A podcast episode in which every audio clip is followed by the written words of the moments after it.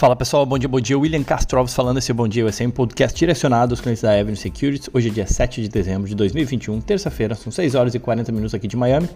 Vamos lá falar um pouco sobre o mercado americano, que nessa segunda-feira, dia positivo, né? Nessa, ontem a gente viu os principais índices americanos encerrando em território positivo, Dow Jones apagando as perdas dos pregões anteriores, meio aí um certo alívio, né? Com as preocupações em relação à nova variante, a Omicron. Dow Jones subindo 1,87, S&P 1,17 e o Nasdaq 0,9 de alta. Entre os setores, destaque positivo setor de utilities, XLU subindo 1,53, setor industrial, XLI subindo 1,69, bens de consumo, XLP subindo 1,76. Na ponta negativa, biotech sofreu com o setor o IBB, um dos ETFs do setor, caindo 2,10. Entre os papéis, chamaram atenção, obviamente, as empresas que se beneficiam de uma reabertura econômica. United Airlines subindo 8,3%, Norwegian Cruise Line subindo 9,5%, foram as maiores altas do S&P.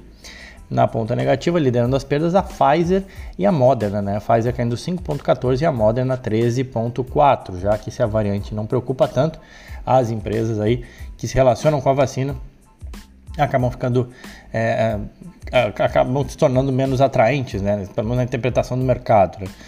O dólar, a moeda americana avançou 0,13, apesar desse bom humor no mundo, né? Ainda assim, o dólar subiu 0,13, cotado a 5,69, se aproximando aí dos 5,70. E chama atenção também destaque para o boletim Focus ontem do Banco Central Brasileiro, né? Que cada vez mais a gente vê as expectativas para a moeda americana sendo ancoradas, né, sendo colocadas cada vez mais para cima. Né? Se no passado, é, no início do ano, enfim, a gente via que muitas expectativas colocavam o dólar para um final de ano de 2022 de, a, a cinco reais, hoje ele já está se aproximando inclusive dos 5,60, aquele movimento normal, num cenário onde o Brasil cresce menos que os Estados Unidos e tem uma inflação maior do que a, a, americana, a tendência, pelo menos pelo fundamento macroeconômico, é que a moeda se desvalorize. Mas enfim, ou seja, né, que o dólar se mantenha valorizado frente ao real. Mas enfim, teremos cenas dos próximos capítulos. Todo dia esse negócio oscila, todo dia o real oscila, né? O dólar continua tendo seu valor, mas todo dia o real oscila ao sabor das notícias que a gente ouve por aí todo dia. Bom, mas vamos lá, voltando ao mercado americano, falando aí entre as altas e baixas, né? As ações vinculadas à reabertura ontem ganharam força, impulsionaram o Dow Jones. A gente viu a General Electric e a Boeing subindo cerca de 3% cada uma delas. As ações de lazer e hospitalidade, essa de hotéis, registraram os maiores os avanços, como a United, American Airlines, que subiram mais de 7%. A gente viu as empresas de cruzeiro, né? Royal Caribbean, a Carnival Cruise Line avançando 8%. Todas essas ações sofreram bastante, tá, pessoal, nos últimos dias. Né? Se você for olhar, algumas caíram 30%, 40%, então elas acabam recuperando. As ações da Win Resort subiram é, 6%, as ações de hotéis, a Marriott e Hilton subiram 4% cada uma. E esses comentários vieram depois da declaração do conselheiro médico-chefe da Casa Branca, o Dr. Anthony Fauci, dizendo que os dados iniciais sobre a variante Omicron são encorajadores, nas palavras dele que é um pouco daquilo que eu comentei é, no News de ontem. Para quem não sabe, no site da própria Avenue, você dá um scroll lá para baixo, tem uma análise semanal sobre economia americana. Tanto eu como o Zanin, a gente faz algumas análises e posta lá. E eu chamei a atenção que a, a variante Omicron poderia ser inclusive até positiva para o mercado, uma vez que ela está seguindo os mesmos padrões de outros vírus, né? de ser muito transmissível, mas pouco letal. E que bom, né? Então a gente não tem visto um aumento de hospitalizações ou de mortes, é simplesmente mais um vírus que acaba sendo muito transmissível, mas que, que, que só aumenta, só catalisa ali a, a, vontade de algumas pessoas que não tinham ainda de, de eventualmente se vacinar e se torna um, processo cada vez mais comum, tal qual hoje a gente tem vacina para gripe, né?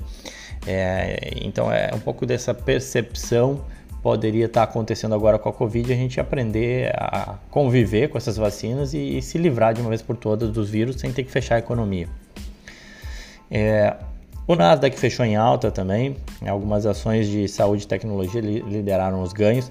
A Moderna foi a maior queda, né? Em compensação, as ações de semicondutores AMD e Nvidia é, também não, não foram muito bem caindo 4% e 3%. E aí o Nasdaq teve uma performance boa, mas foi me menos melhor, digamos assim, tá, do que o S&P e do que o, o, Dow Jones. O que mais? Vamos lá, tem mais coisa para falar aqui.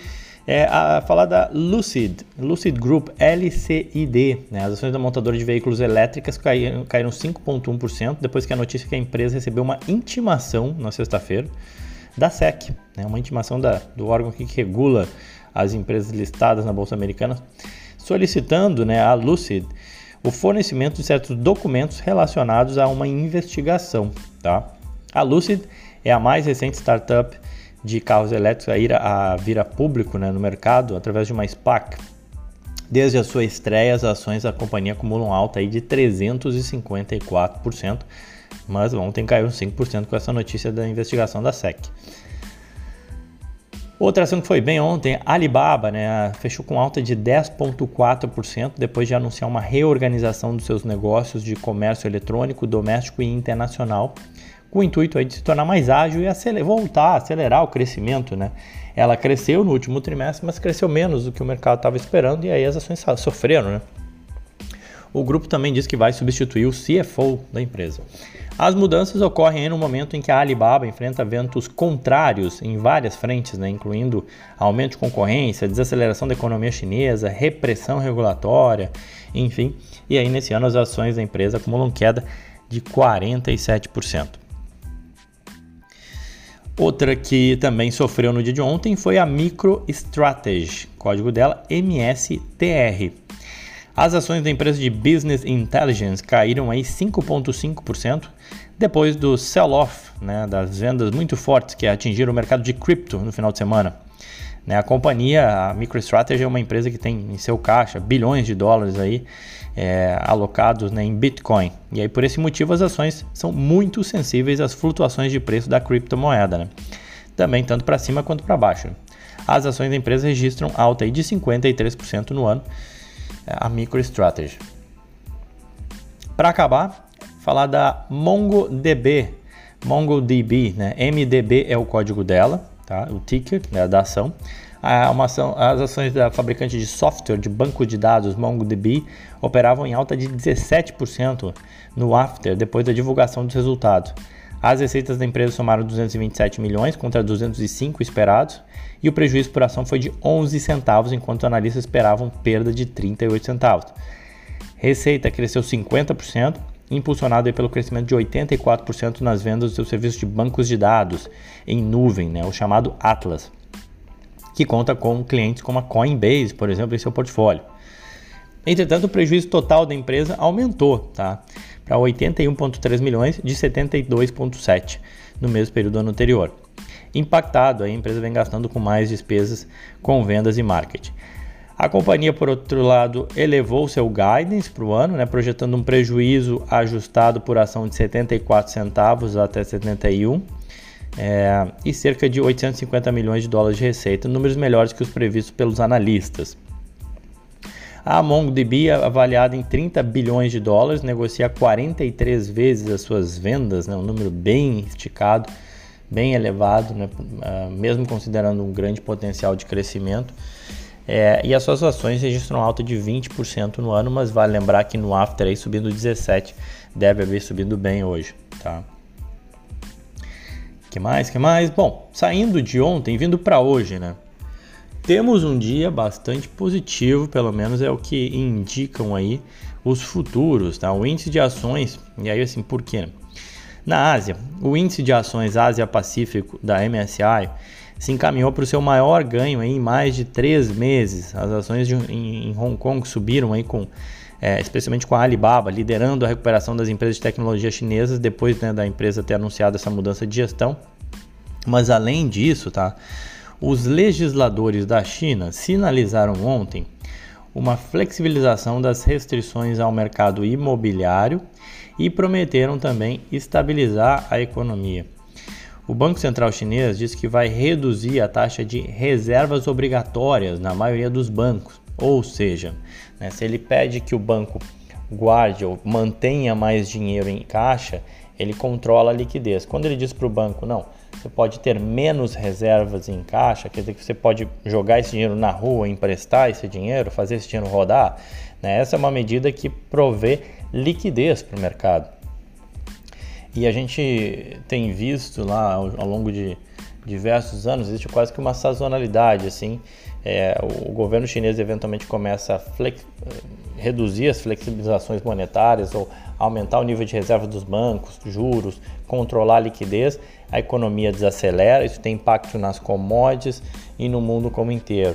O contrário também é verdadeiro. Quando o governo chinês, digamos assim, entre aspas, né, abre a torneira um pouco da liquidez, as commodities andam e o mundo volta a, a, a crescer, né? até pelo tamanho que a China tem hoje representatividade no mercado global. E foi isso que eles estão anunciando agora. Tá? O primeiro-ministro, o Li Keqiang, afirmou que há espaço para uma variedade aí de ferramentas de política monetária. Então foram declarações é, muito positivas, muito na linha de ajudar o mercado, de injetar liquidez para o mercado, e isso que obviamente pegou bem. É, e junto né, a essa postura né, do governo, as exportações da China cresceram mais rápido do que esperado. 22% em novembro, em base anual, superando expectativas de 16%. E as importações aumentaram 31,7%, muito acima do esperado, que era na casa de 20%. Então tudo isso ajudou aí e bolsas na Ásia fecharam na, perto das máximas. Na Europa, a gente teve o dado de PIB da região, é, onde a economia do bloco se expandiu em um ritmo mais forte ao terceiro trimestre, recuperando aí quase totalmente a perda registrada durante a recessão provocada pela Covid. O PIB cresceu 3,9% no terceiro trimestre, mais do que a expansão aí de 3,7% apontada é, pelo mercado, segundo a Dow Jones Newswire. Uh, os futuros americanos, uh, em suma, né, então a gente amanheceu aí com uma diminuição das preocupações com a gravidade da variante Omicron. Os dados iniciais mostram que o aumento nos casos da Omicron não sobrecarregou os hospitais até agora. Além disso, essas medidas de flexibilização monetária na China para sustentar o crescimento também devem oferecer um, algum socorro aí para os mercados que foram afetados, obviamente, uma crise de volatilidade. E nesses cenários, os futuros americanos sobem. A gente tem o Dow Jones subindo 1%, o S&P subindo 1.4% e o Nasdaq subindo 1.9%, né? Eu acabei não falando, mas na Europa também, o FTSE na Inglaterra subindo 1.2%, na Alemanha 2%, na França 2.3%, na Itália 1.9% e o Stock 600 subindo 2% aí, então um dia bem positivo. O, o petróleo estende ganhos acima de 70 dólares, metais sobem em Londres e o minério de ferro sobe para a máxima de 5 semanas. Na agenda macroeconômica não temos nada de relevante. Em termos de balanço, a gente tem alguns balanços relevantes sim. Tem a AutoZone de autopeças, Tool Brothers de construção aqui nos Estados Unidos, a Cases General Stores e a ChargePoint Holdings, tá bom? Bom, tudo indica que vamos ter uma terça-feira positiva. Desejo a todos aí um ótimo dia, excelentes negócios e aquele abraço.